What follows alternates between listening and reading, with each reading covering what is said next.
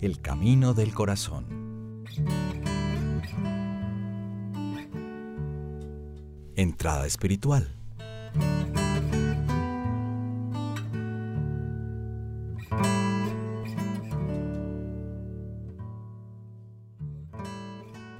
Al atardecer del primer día de la semana, los discípulos se encontraban con las puertas cerradas por temor a los judíos.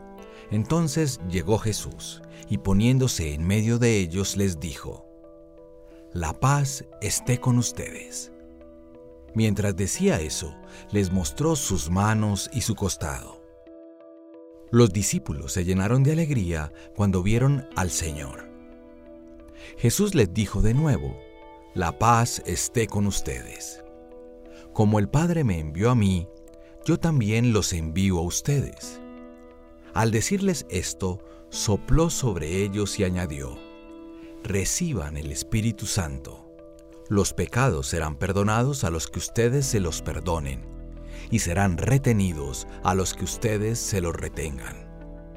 Juan 20, 19, 23. El miedo, el temor, el riesgo, la valentía, el esfuerzo, al igual que el amor, son experiencias que dan color a nuestras vidas todos los días. Estas emociones atraviesan todos los órdenes de nuestra vida, aparecen en cualquier momento, sin previo aviso, e invaden nuestra casa interior. Se instalan dentro de nosotros como dulce huésped del alma o como visitante indeseado. El miedo, al igual que el amor, ejerce una influencia muy grande en nuestra voluntad. Ejerce cierto poder sobre nosotros. Tanto el miedo como el amor tienen su razón de ser en nuestra vida. Pretender eliminar el miedo porque no nos gusta, para dar lugar al amor, sin ningún tipo de discernimiento, puede ser un acto de inconsciencia extrema. El miedo es dañino cuando hace que nos encerremos en nosotros mismos y nos dificulta la confianza en Dios cuando no nos deja avanzar junto a Él, aun sabiendo que el camino puede resultarnos incierto, o cuando hace cerrar las puertas a la esperanza y la fe. Pero el miedo también tiene sus beneficios. Por ejemplo, nos vuelve más cautelosos y prudentes, nos permite estar despiertos y conscientes para no dejarnos engañar. El miedo nos ayuda a estar alertas para no soltarnos de las manos de Dios y nos vuelve más cuidadosos en el trato con los demás.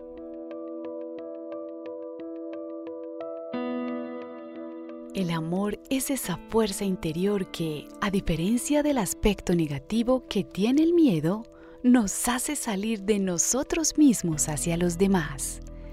Es la energía que nos transforma desde adentro hacia afuera, pero tiene un riesgo muy grande el amor también el amor humano tiene tendencia a disfrazarse de divino y a arrogarse cierta omnipotencia. El amor humano puede corromperse por dependencia, voracidad y dominación, destruyendo personas y vínculos.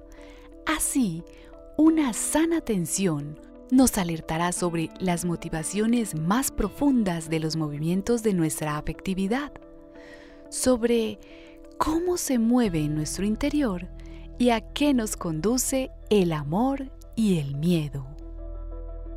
Este itinerario espiritual que comienzas y que denominamos Camino del Corazón busca conducirte a la profundidad de ti mismo, al centro de tu ser, para vivir desde allí, en el corazón del mundo, en la profundidad de tu ser, donde habita Dios, todo se vuelve más claro. No faltarán momentos en que el miedo haga su aparición y sientas que te paraliza, pero tampoco te faltará la experiencia del amor divino que te hará salir de esa encrucijada y confiar más en Él. Anímate a ir mar adentro, a sumergirte en tu propio misterio, para encontrarte con el misterio divino, en donde toda respuesta humana encuentra respuesta. Los discípulos de Jesús estaban atemorizados por lo que acababa de ocurrir. El maestro había sido asesinado por las autoridades religiosas y políticas. ¿no lo estaríamos también nosotros? Y cuando el miedo, la desesperanza y la pérdida de la fe parecían haber extendido un manto de oscuridad sobre sus corazones, Jesús se hizo presente en medio de ellos para llevarles la paz y entregarles el Espíritu Santo. ¿Quién es el Espíritu Santo? Es el dulce huésped del alma, la promesa del Padre, es el abogado, el que acude en nuestro auxilio cuando lo invocamos. Es quien viene a llevar a la plenitud la obra de salvación. Es en definitiva el que obrará en nosotros el proceso de transformación interior que estamos por comenzar. El que forja en nosotros la semejanza con Jesús. Este proceso de semejanza restaura en nosotros lo que el pecado destruyó, nuestra condición de hombres libres e hijos de Dios. El camino del corazón que vamos a iniciar nos convierte en itinerantes del Espíritu a la manera de los apóstoles, para dejar de ser vagabundos espirituales. El itinerante tiene una orientación, un norte que lo conduce. ¿Cómo discernir si nuestro caminar es de itinerante o vagabundos? ¿Cómo saber si nuestra itinerancia acontece bajo la acción del Espíritu de Dios?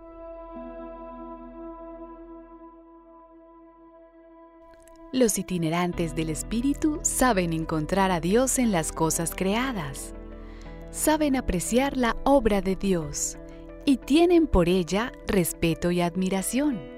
Por el contrario, los vagabundos huyen del contacto con la realidad hacia dimensiones espiritualistas que no hacen otra cosa que deshumanizarlos. Llegan incluso a definirse como personas religiosas y comprometidas, mientras juzgan a los demás con crueldad. Los itinerantes, dóciles al espíritu, tienden a establecer amistades profundas, a colaborar, sienten el deseo de formar parte de, de colaborar con, de donar su tiempo para. Por el contrario, los vagabundos espirituales no son propensos a establecer relaciones sanas y duraderas. Suelen tener problemas de comunicación y, básicamente, son poco sociables. Son los que quieren llegar a Dios a base de romper con el mundo. Pero, si se comprometen o asumen responsabilidades, lo hacen apartando a los demás y no dejando que nadie se interponga entre ellos y lo que se debe hacer el vagabundo, de personalidad egocéntrica, busca su propia santidad independiente de la caridad y la solidaridad con los demás. Está centrado en su propio itinerario. Los itinerantes son comprometidos con la realidad que les toca vivir. No espiritualizan vanamente la realidad, sino que saben tomar lo bueno de los acontecimientos y sopesar las dificultades que la misma vida acarrea. Los vagabundos, por el contrario, suelen ser personas que con frecuencia se privan a sí mismos de alegría y placer, y cuando encuentran placer en algo, les da culpa y remordimiento. La ascética cristiana y la autodisciplina siempre serán necesarias, pero dentro de sus propios límites y bajo la lupa del discernimiento. Los itinerantes del espíritu normalmente piensan más en los demás que en sí mismos, están atentos a las necesidades de los demás y dispuestos a renunciar a sus propios criterios para favorecer la unión y acrecentar la comunión. Los vagabundos espirituales se cierran sobre sí mismos y rehuyen a un compromiso serio. No quieren implicarse y generalmente son propensos a justificar su falta de integración responsabilizando a los demás de ser poco espirituales y devotos. Los vagabundos suelen cobijarse bajo alguna autoridad espiritual para lograr protección y cuidado. Buscan la cercanía con el poder para sentirse fuertes. El itinerante espiritual no es aquel que se queda apegado a las cosas, sino que vive su compromiso hasta el fondo, traspasando todo lo creado, hasta llegar a encontrar a Dios en todas las cosas. Pero lo hace afrontando el aquí y ahora de su vida, en contacto con la realidad que le toca vivir, A los itinerantes del espíritu se les ve dispuestos a tomar riesgos. Cuando se dan cuenta de que Dios les marca un nuevo camino, están dispuestos a abandonar sus seguridades para adentrarse en lo nuevo y desconocido, como se lo dice Jesús a Nicodemo, Juan 4. El vagabundo espiritual, muy por el contrario, se aferra a sus seguridades, está apegado a la norma, a la ley, a la autoridad para salvaguardarse. Desconfía de los cambios y se llama a sí mismo prudente para disimular su cobardía. Ante el discernimiento, los itinerantes del Espíritu están abiertos a descubrir a Dios a través del sentido común, de las autoridades legítimas, de los amigos, de las innumerables situaciones que les toca vivir. Los vagabundos espirituales rehusan a encontrar a Dios en lo común y lo cotidiano de su vida. Tienden a poner toda clase de restricciones sobre el modo como Dios puede comunicárseles. Rechazan obstinadamente interpelaciones o sugerencias de otros, exigiendo a sí mismos y a los demás una adhesión rígida a la letra de la ley permaneciendo ajenos al espíritu de ésta. Se muestran guardianes de la ortodoxia para justificar su proceder y para esconder sus verdaderas motivaciones. Por último, para conocer si nuestro caminar es de itinerante del espíritu o vagabundos espirituales, es necesario ver cómo nos relacionamos con la soledad. El peregrino espiritual busca estar solo como necesidad integrante de su relación personal con Dios. Surge del anhelo de intimidad amorosa y serena. Por el contrario, el vagabundo espiritual quiere que le dejen solo para seguir aislado. Su soledad es más un huir de todo que estar con el todo. Es más un retirarse de la vida que un esfuerzo por penetrar en las profundidades de ésta. O, por el contrario, multiplican exageradamente sus compromisos para tener la agenda llena. Buscan estar en todo y no perderse de nada.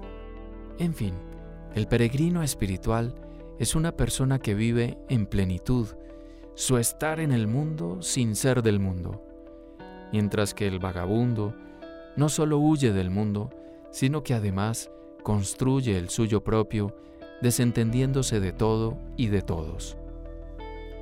Que este itinerario te ayude a entrar en sintonía con el corazón de Jesús, siendo dócil al Espíritu del Señor para discernir tu camino hacia esa unión íntima con Dios.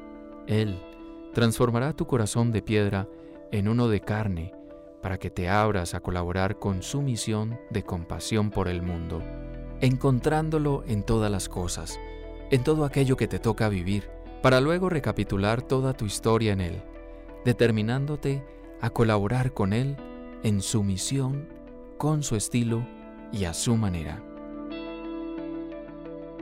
Hazme disponible en el camino.